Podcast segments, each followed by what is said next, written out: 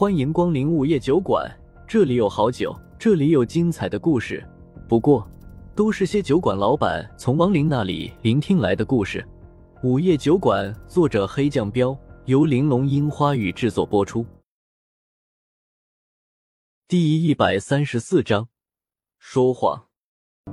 看着于娇娇惊慌失措，大喊着不能，风正苏神色一凝，人家的女朋友失踪了，岳涛比你更着急，为什么不告诉人家？我我没法跟岳涛交代。于娇娇吞吞吐吐的道，说着他又想喝酒。风正苏按下他拿酒的手道：“别喝啤的了，我给你调杯酒吧。”好。于娇娇赶紧点头。风正苏无语的摇了摇头，回到吧台就重新调了一杯酒，然后端给了他，喝吧。于娇娇端起酒杯，刚要喝，一旁的小鱼儿就说：“岳涛今天也找到这里来了，他也很急着找到女朋友。”于娇娇手中的酒杯掉在了地上，瞪大了眼睛道：“岳涛来过了？”“是啊，就下午那会儿来的。”小鱼儿道。于娇娇突然站起身来，把桌子都弄倒了，慌慌张张的扭头就离开了酒吧。哎，你你还没给酒钱呢！小鱼儿愣了下，连忙追了上去。给。于娇娇急忙从怀里掏出了一枚零食丢给小鱼儿，不等找钱，就又急匆匆的走了。哎，风正苏扶额叹气，得听不到于娇娇说实话了。什么意思？小鱼儿不解的看着风正苏问道：“风正苏指了指掉在地上碎了的酒杯，喝了这杯酒，他就会说实话了。你这一捣乱，把人给吓跑了。”啊！小鱼儿愕然了一下，一脸疑惑。风正苏摊摊手道：“你不觉得他满嘴都是谎言吗？”“梅梅觉得啊。”小鱼儿更加疑惑了。风正苏肯定的道：“跟玲玲是闺蜜是真的。”去租房子也是真的，但是玲玲的失踪就未必跟他说的一样了。你怎么知道的？小鱼儿好奇的问。风正苏道：“她哭的太假了，那种伤心的样子，一看就是假的。她眼里更多的是恐惧。搁水滩上这事儿都会恐惧的啊。”小鱼儿道。风正苏摇头。先不说有没有恶灵作祟，你看她有任何风尘仆仆的样子吗？还有。一个吓坏了的女人，怎么可能还有心思烫了个卷发？啊！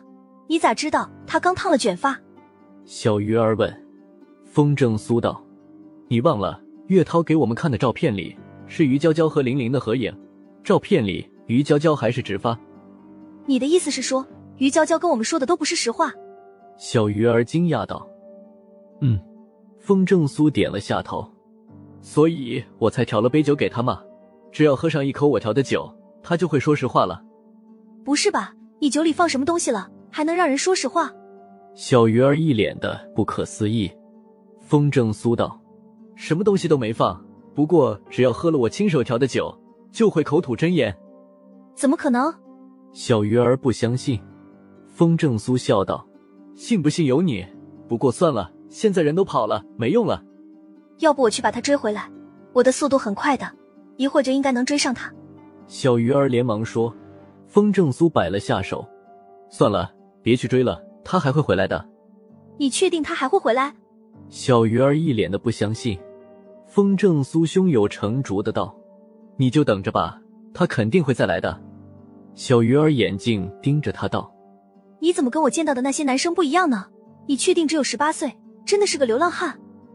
哦，风正苏愕然了一下。女人的脑回路果然有点不一样啊，视角总是很独特。刚还说于娇娇的事儿呢，这会儿就说上自己了。干笑笑解释道：“嘿嘿，年纪不大，不代表生活经历不丰富吗？再说我也比较注重细节。”小鱼儿翻了个白眼道：“我发现有点看不透你。”正说着，隔壁卖豆腐脑的杨汉来了，一进门就说道：“哟，没别客人呢。”杨大哥又来照顾我的生意了，小鱼儿赶紧笑着打了声招呼：“杨哥好。”风正苏也跟着打了声招呼。杨汉摆了下手，示意不用这么客气，干笑笑冲小鱼儿道：“哈哈，活都干完了，这不是跟小兄弟说了吗？晚上我会过来。小鱼儿笑着问：“杨哥还喝二锅头吗？”“嗯，你那洋酒我也喝不惯，就二锅头，再来盘花生米和豆腐干就行。”杨汉点头道。风正苏见小鱼儿去拿二锅头，当下就打断他道：“别啊，今天你说什么都得尝尝我的手艺啊！放心，我给你调杯带劲儿的酒，保证你喝着比二锅头好喝。”哦，看来小兄弟对自己的手艺很自信嘛，好说什么都得给小兄弟个面子。你调吧，今晚我就尝尝鲜。杨汉别有深意的看了眼风正苏道，小鱼儿严肃的叮嘱道：“你可得调好了。”别的饮料什么的，杨哥不喜欢甜的。放心，交给我。风正苏拍拍胸脯，然后就直接拿了六个杯子：白兰地、威士忌、伏特加、朗姆、龙舌兰、金酒，挑最好最贵的品牌，各倒了一杯。然后又拿了个大杯子，直接掺和到了一起。这纯粹是瞎胡来。不过谁让杨汉不喜欢兑饮料呢？好不好喝，风正苏不敢保证。但保证有劲儿，保证贵。看到风正苏这么调酒，一旁的小鱼儿脸上的肌肉直抖动。瞎搞啊，这是！可当着杨汉的面，他也不好多说什么，只能眼睁睁的看着风正苏把酒端了过去。看着面前满满一大杯酒，杨汉嘴角忍不住抽了下，闻了闻，一股子怪味儿，味儿有点冲啊。杨哥尝尝。风正苏笑眯眯的道：“啧，够劲儿。”估计得上头。杨汉抿了一口，咂巴了下嘴。别说，还挺顺口的。那是孬酒，我可不能给杨哥喝。你说你这么有钱，干嘛还卖豆腐脑呢？去享受生活多好。风正苏顺嘴就说道。杨汉嘿嘿一笑：“再有钱也不能闲着。实话告诉你，咱不光卖豆腐脑，还收租呢。收租？收什么租啊？”风正苏装糊涂的问：“杨汉道，钱不能都放着，我不懂别的，就会买房子，不过也没敢多买，就在京城买了两套，一套自己住，一套做民宿租出去。哦，做民宿出租，我看杨哥你醉翁之意不在酒啊，收租能收几个钱？我看杨哥你是想遇到个好看的女房客，借机讨个媳妇吧？”风正苏随意的说道。杨汉大笑道。哈哈，小兄弟你懂啊！风正苏赶紧追着问：“那有女房客吗？”嘿，你还别说，女房客不少呢。前段时间就有两个姑娘租了房子，有一个已经有男朋友了，另外一个倒是单身。可是单身的那个事儿特别多，竟然说我房子里有不干净的东西。杨汉抓了一颗花生米扔进嘴巴里道：“风正苏心中一动，巧了吗？不是，正主来了。”风正苏装糊涂的问：“他们该不会是想讹杨哥你的房租钱吧？”那倒不是。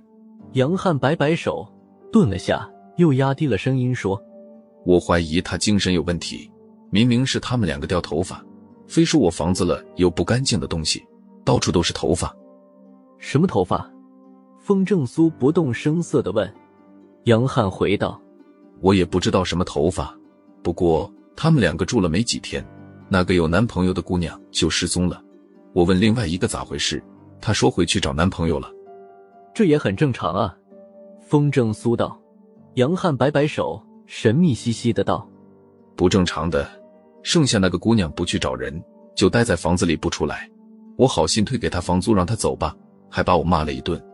前几天去的时候，发现门锁还被换了，而且还闻到了一股臭味。”又到了酒馆打烊时间，下期的故事更精彩，欢迎再次光临本酒馆听故事。